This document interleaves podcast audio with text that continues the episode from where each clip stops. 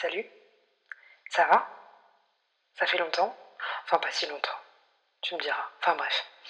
Tu sais, euh, la dernière fois, j'étais posée et je me suis dit que j'avais envie de me racheter des fringues.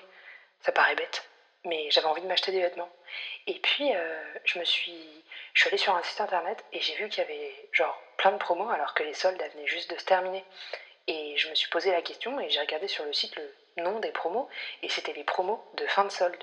Tu vois, j'ai trouvé ça bizarre et ça m'a rappelé qu'en fait, bah, c'est un peu ça la fast fashion. Donc tu vois, aujourd'hui, j'ai envie de te parler de la fast fashion parce que ça me dérange. Donc voilà, aujourd'hui j'ai envie de te parler du grand méchant loup. On va parler de l'industrie la plus polluante au monde après le pétrole. Je sais, très réjouissant comme programme. Mais tu vois, la fast fashion, ça fait de plus en plus parler aujourd'hui et pour de nombreuses raisons. Parce que actuellement, il n'y a plus aucune limite pour les entreprises du secteur. Entre désastres écologiques, conditions de travail catastrophiques, la fast fashion, c'est un monstre qui détruit absolument tout sur son passage. Et je vais tenter, aujourd'hui, de décrypter avec toi, de t'expliquer et de m'expliquer aussi ce qui se cache sous cette machine infernale que rien n'arrête. Mais en fait, la fast fashion, c'est quoi? C'est un terme anglais qu'on entend de plus en plus dans les médias, qui désigne les entreprises de mode dont le business model repose sur le renouvellement constant des collections de vêtements. Dans certaines enseignes, on peut observer jusqu'à 36 collections par an pour les plus grosses entreprises du secteur. Parce que tu vois, traditionnellement, la mode, ça produit deux collections par an. Depuis le début des années 2000, la mode rapide et jetable est en plein essor. On estime, à l'heure actuelle, environ 130 milliards de vêtements sont consommés chaque année. Cette production a doublé entre 2010 et 2014. Et ces marques, elles produisent des vêtements très vite et très souvent pour pas cher. Je vais très souvent t'évoquer les conditions de travail et le désastre écologique qu'impose la fast fashion au monde. Car ce sont aujourd'hui des faits avérés que cette industrie tente malgré tout de cacher grâce au marketing. La principale clé de la fast fashion, c'est la main-d'œuvre peu chère et le textile de mauvaise qualité. C'est un peu la recette magique qui offre à ces entreprises la possibilité de créer un maximum de collections chaque année et offrir aux consommateurs un choix sans limite. La réalité derrière la fast fashion, c'est des conditions de travail désastreuses, autant humaines que sanitaires, des drames humains et environnementaux permanents. Et si la fast fashion crée autant, c'est pour vendre énormément. Le but principal de ces entreprises, c'est le profit. Et tu vois, on sait que les techniques de marketing, elles sont impressionnantes dans ces entreprises. Nike, par exemple, dépense davantage en marketing qu'en salaire pour les ouvriers qui confectionnent les produits de la marque. Donc la fast fashion, c'est un système de production infernal. On produit toujours plus pour vendre encore et toujours plus. Et tu sais, c'est quoi le pire? C'est que ça fonctionne. Mais d'ailleurs, ça fonctionne comment la fast fashion? C'est au début des années 90 qu'elle fait un peu son apparition, dans les grandes villes telles que New York, Londres, même Los Angeles ou Paris. C'est à ce moment-là qu'on voit apparaître des marques comme Zara et HM, pour ne citer qu'elles. Les points forts de ces entreprises, c'est de proposer des vêtements moins chers et de réussir à proposer aux consommateurs des alternatives aux tendances du luxe. La plupart des marques proposent des pièces similaires aux marques de luxe à des prix bien plus abordables. Mais si le vêtement coûte moins cher, c'est pour une raison très simple. Le prix que le consommateur ne paie pas sera forcément payé par quelqu'un d'autre dans la chaîne de production. Donc les entreprises délocalisent un maximum les ateliers de fabrication, on mise sur de la production à bas coût et peu éthique dans des pays asiatiques pour la majorité. Les conditions de travail sont bien moins importantes qu'en Occident et surtout les salaires sont très très très très bas, ce qui permet à ces entreprises des économies monstrueuse. Une fois qu'elles ont réussi à faire des économies sur la main-d'œuvre, les entreprises, elles s'arrêtent pas là. Non, non, non. Elles font tout pour avoir des matières premières les moins chères possibles. Malheureusement, ça veut dire de mauvaise qualité. Les vêtements sont souvent faits en matière synthétique ou en coton non biologique. Les finitions, elles sont peu solides, voire même carrément bâclées. Les vêtements sont dès le départ voués à ne pas tenir sur le long terme. Et enfin, les investissements publicitaires y sont massifs et hyper agressifs. La surproduction, en soi, elle existe que si la surconsommation elle est au rendez-vous. Donc les sommes dépensées en marketing, en marketing, pardon, elles sont astronomiques. Les pubs pour les vêtements, elles sont partout. En même temps, il faut pouvoir écouler la quantité gigantesque de vêtements qu'ils conçoivent chaque année. Et la stratégie marketing, elle est très simple. Nous faire croire que nous avons besoin de ces vêtements et que l'achat de ce vêtement nous apportera du bonheur ou du moins comblera un besoin insatiable. Donc tu vois là, en quelques minutes, je viens de te faire comprendre que la fast fashion, elle est problématique. Sur plusieurs points, en fait, elle est problématique. Il n'y a pas un seul sujet qui la rend problématique. L'un des premiers, c'est l'écologie. Parce que juste après le pétrole, cette industrie, elle est la plus polluante. Elle utilise en masse des pesticides pour le coton, des substances très chimiques pour les teintures par exemple, mais aussi des dérivés de la pétrochimie comme matière première. Pour diminuer toujours plus les coûts de production, la fast fashion, elle privilégie des matières dites pétrosourcées. C'est un mot un peu compliqué, mais en gros, c'est tout ce qui est à base de polyester, de nylon et d'élastane. Des matières donc à base de plastique qui ne sont absolument pas biodégradables. Et surtout, c'est à base de ressources fossiles qui sont limitées. Et ça, on le sait aujourd'hui. Le coton, il est aussi souvent utilisé dans la fast fashion, mais bien moins que le plastique. Mais c'est une matière première qui est très gourmande en eau et très fragile, ce qui oblige l'utilisation massive de produits chimiques et d'OGM afin de maintenir un rythme de production régulier. L'Agence de l'environnement et de la maîtrise des énergies, qu'on appelle aussi l'ADEME, euh, a publié un rapport qui explique que euh, la fast fashion, c'est le troisième secteur le plus consommateur en eau au monde. 4% de l'eau potable disponible sur la planète est utilisée pour le textile. Et le secteur de la fast fashion émet 10% des émissions de CO2 de la planète entière, soit 1,2 milliard de tonnes par an. Et tu vois, les sols proches des champs de coton, ils sont complètement pollués par l'utilisation des OGM dans les champs, et ça provoque des graves maladies au sein des populations. Et tu vois, il y a un autre truc aussi. Le fait que les vêtements soient fabriqués à base de plastique, ça induit inévitablement la libération de micro-particules de plastique dans les eaux lorsque les vêtements passent à la machine. Chez nous, dans nos machines à laver, à nous. Et ces microplastiques, ils se retrouvent dans les océans et aggravent la biodiversité des fonds marins. Et puis, de l'autre côté de la chaîne de production, il y a aussi de la pollution liée au renouvellement massif de nos garde-robes. On jette une quantité astronomique de vêtements soit parce qu'ils ne sont plus à la mode, soit parce qu'ils sont usés très rapidement. Les tendances qui changent toujours plus vite ne font qu'augmenter notre besoin d'achat. Il y a un site qui s'appelle Novetic qui a résumé l'ampleur à peu près du gaspillage des vêtements euh, dans le monde. Faut se dire qu'il y a 70% de nos vêtements qui constituent notre garde-robe qu'on porte pas.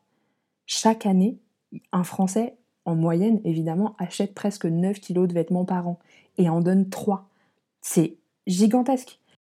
Et il y a un autre truc qui est ouf en termes de chiffres, c'est l'équivalent d'une benne de vêtements est jetée chaque seconde dans le monde.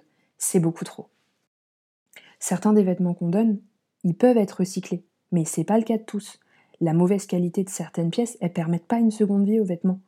Ils sont alors acheminés jusqu'en Afrique, où ils peuvent parfois se retrouver dans des véritables décharges à ciel ouvert, polluant ainsi les eaux et les sols de millions de particules de plastique et ils ne peuvent pas être utilisés ni recyclés.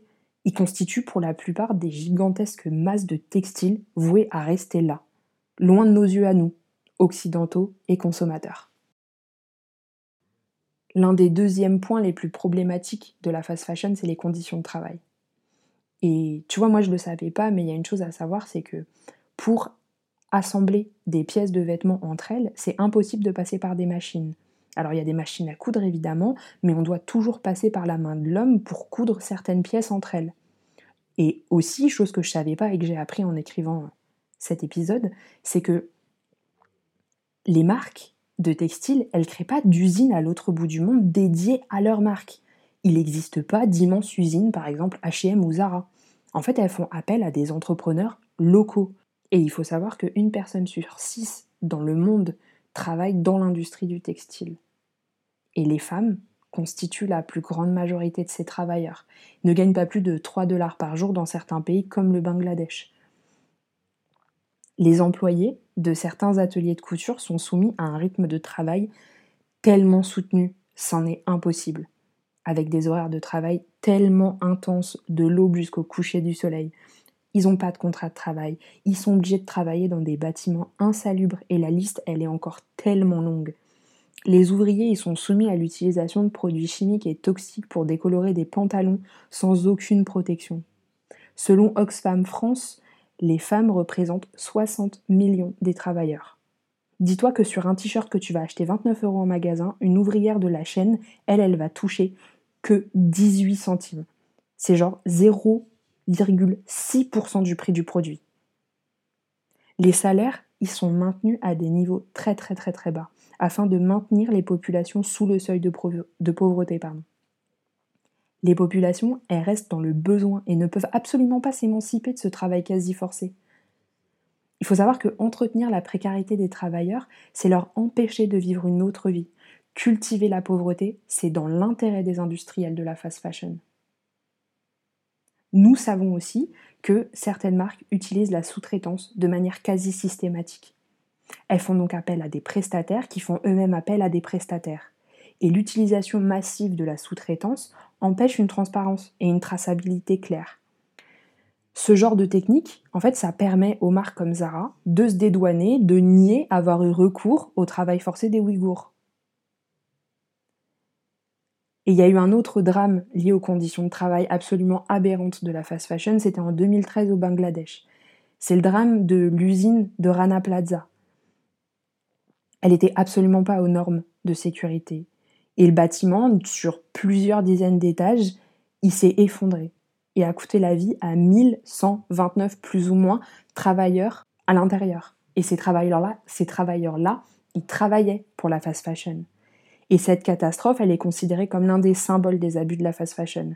Mais tu vois, depuis 2013, les choses, elles n'ont pas vraiment changé. Parce que malgré ce terrible accident, aucune mesure n'a été prise par les grands groupes pour améliorer les conditions de travail des ouvriers. Il existe certaines marques aujourd'hui qui créent leurs vêtements en Angleterre. Ah, c'est cool, tu me diras. Mais tu vois, les conditions de travail, elles restent les mêmes qu'à l'autre bout du monde. Pas de contrat de travail, des journées de travail pouvant aller jusqu'à 16 heures par jour, aucune couverture sociale, aucune sécurité d'emploi. Et tu sais pourquoi ils font ça? Leur seul but, c'est de produire plus vite et d'éviter le temps d'acheminement par cargo. Et je pense qu'on la connaît tous maintenant, cette marque Shein. Mais cette marque-là, elle arrive à mettre en vente sur un site une pièce en trois jours. C'est-à-dire que de la confection du patron à la création physique de la pièce, la photo sur mannequin et enfin la mise en vente sur le site, ça en seulement trois jours. Il n'existe aucune marque qui est capable de faire aussi vite. Absolument aucune. Ça défie toute concurrence et tout raisonnement. Tu vois, le but de la fast fashion, c'est d'aller toujours plus vite. L'aspect humain, il n'est pas seulement mis de côté, il est juste effacé à grands coups de campagne marketing. D'ailleurs, il est temps d'en parler du marketing. Parce que afin de pouvoir vendre leurs vêtements, les enseignes usent de techniques très efficaces pour nous pousser à la consommation. Des vêtements toujours plus bradés par exemple l'utilisation en masse des réseaux sociaux pour nous influencer à l'achat, des partenariats à outrance auprès des influenceurs. Et puis je sais pas si tu as remarqué, mais il existe de plus en plus de dates clés pour avoir toujours plus de réductions. Des soldes, les Black Friday, les promotions en tout genre. La promo, c'est un peu le meilleur ami de la fast fashion. La fast fashion utilise des techniques de marketing en fait qui s'appuient sur ce qu'on appelle des biais cognitifs biologiques. C'est en soldant et en bradant ces articles que les enseignes nous font croire que nous faisons une bonne affaire en achetant un produit dont nous n'avons pas besoin. En gros, si j'achète pas cher mon produit, c'est moi qui suis gagnant dans l'histoire. Même si de base j'en avais pas besoin. Et en fait, ça me donne un sentiment de puissance, j'ai l'impression un peu de niquer le système. Et tout ça, ça fonctionne à merveille, parce qu'il faut se dire qu'en à peine deux décennies, notre consommation de vêtements, elle a augmenté de 400%. Les marques, comme Zara ou H&M par exemple, elles ne répondent à aucune demande en soi. Parce qu'aujourd'hui, on n'a objectivement plus besoin de créer de nouveaux vêtements. Il en existe suffisamment pour habiller toute la population mondiale. Ils créent eux-mêmes leurs demandes, en dépensant des sommes astronomiques en publicité et en stratégie marketing pour nous donner envie d'acheter des nouveaux articles. Et tu vois, aujourd'hui, on est de plus en plus sensible à cette question écologique. Et donc, rentre en compte, maintenant, le greenwashing. C'est une technique marketing qu'on appelle donc le greenwashing et qui permet aux géants de l'industrie du textile de se racheter un peu une image écolo, tu vois, en proposant certaines collections plus respectueuses de l'environnement ou bien des campagnes publicitaires montrant des actions humanitaires mises en place par les marques. Le greenwashing, c'est une manière de rendre une marque pas très éco-friendly beaucoup plus sympa, à coup de pub avec beaucoup de verre dedans. Bah oui, greenwashing, tu vois. En mettant des musiques très intenses sur des spots publicitaires vantant les mérites d'une mode plus éthique et plus durable. Ou alors, parfois, on t'offre des cartes cadeaux si tu ramènes tes vieux vêtements pour pouvoir les recycler, ou bien certaines marques aussi te promettent de planter des arbres pour l'achat de vêtements. Mais pour ces gros groupes-là, c'est que du vent. Ces marques, elles savent très bien que les consommateurs sont de plus en plus impliqués dans les questions environnementales et sociales. Elles savent que les clients, ils souhaitent aussi acheter une histoire et une éthique plus responsable. Parce que clairement, il n'y a personne qui souhaite volontairement acheter des vêtements venant de l'esclavagisme moderne, par exemple. Elles vont donc tenter de laver leur image à grands coups de campagnes marketing faisant la promotion d'utilisation de produits recyclés ou autres grandes phrases marketées. Mais dans les faits, en fait, il n'y a rien qui change pour les travailleurs en bout de chaîne. Les campagnes marketing, elles sont juste mises en place dans le seul but de nous rassurer, nous, consommateurs. Alors ils sont prêts à toutes les parades hein, et toutes sortes de maquillages pour tenter de redorer leur image. Car de plus en plus de journalistes et autres ONG dénoncent les dessous de cette industrie. Entre désastres écologiques, traite d'êtres humains, utilisation des consommateurs à leur profit, les dirigeants des grosses enseignes de textiles, elles peuvent plus faire grand-chose pour justifier de leur agissement. Et tu vois, je me suis posé la question de savoir si c'était encore possible de sortir du schéma de la fast fashion. Je dirais oui, parce qu'il est encore possible aujourd'hui de choisir notre manière de consommer. Mais avant tout, il est essentiel de changer notre manière de voir le vêtement. Savoir qu'un vêtement ne se porte pas qu'une fois ou deux avant d'en changer. Le vêtement, il est utile, mais il n'est pas vital. Tu vois, il est primordial aujourd'hui de redéfinir le besoin. Acheter toujours plus de vêtements, bah ça transformera pas notre image de nous-mêmes, ni notre place au sein de la société. L'achat compulsif, il se base sur notre vide à. Les chargés de marketing des entreprises, ils le savent très bien, ils travaillent sur nos failles, nos faiblesses, afin de réussir à taper dans le mille de nos émotions, de nos manques, de nos envies. En fait, ces mecs, ils nous manipulent. Et je pense qu'on a un peu perdu la notion première du vêtement. Dans notre société, toujours plus basée sur le paraître, les apparences, le vêtement, c'est un symbole. Et tu vois, le vêtement, il représente pour celui qui le porte le besoin de s'affirmer aux yeux du monde. Mais notre besoin très personnel et égoïste, il peut pas prendre le pas sur la vie et les conditions de travail de milliers, voire de millions d'êtres humains. Nous pouvons continuer euh, clairement à jouer avec la mode. Mais je pense que on a aussi le pouvoir de faire changer les choses. Acheter en friperie ou en seconde main, c'est déjà un bon début. Mais surtout, éviter les achats compulsifs, parce qu'en fait, c'est ces achats-là qui terminent à la poubelle. Acheter de manière raisonnée, c'est aussi savoir que ce vêtement qu'on achète, il va passer une partie de notre vie avec nous. Savoir que sa qualité, ça permettra de faire des économies sur le long terme. Mais ce discours, tu sais, tu l'entendras jamais de la part des industries de la fast fashion. On préfère nous vendre des vêtements à usage unique pour un événement ou bien une soirée. Tu sais, après, moi, je souhaite pas faire de la culpabilisation, car je suis moi aussi très contente hein, de pouvoir m'acheter des chaussettes pas trop chères chez H&M ou bien une paire de Doc Martens alors que je sais pertinemment qu'elles sont faites à l'autre bout du monde. Je suis même parfois tentée hein, de m'acheter des nouveaux vêtements car j'ai aussi envie et besoin de nouveautés. Parfois je craque, parfois je en friperie. Mais dénoncer la fast fashion, ça veut pas dire ne pas aimer la mode. Tu vois, moi, c'est parce que justement, j'aime la mode que je dénonce cette manière de faire. Je trouve ça terriblement triste que la mode soit aujourd'hui aussi destructrice pour l'environnement. J'ai pas les moyens de m'acheter des pièces de luxe faites à la main. Mais je tente à mon échelle de faire les choses avec respect. Autant pour moi que pour l'immense chaîne de production derrière la fast fashion. Et c'est pas parce que je dénonce que je souhaite créer de la culpabilité.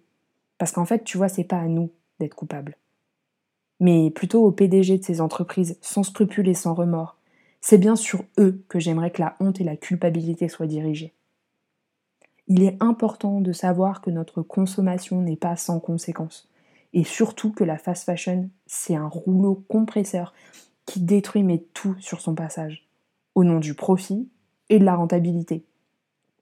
Le but des entreprises comme Zara et toutes ces autres enseignes, c'est de se faire un maximum de profit ils s'en fichent de savoir si le vêtement est toxique pour nous ou pour la planète. Nous pouvons vraiment être les acteurs d'un changement. C'est absolument pas naïf et c'est tout à fait possible. parce que nous avons le pouvoir.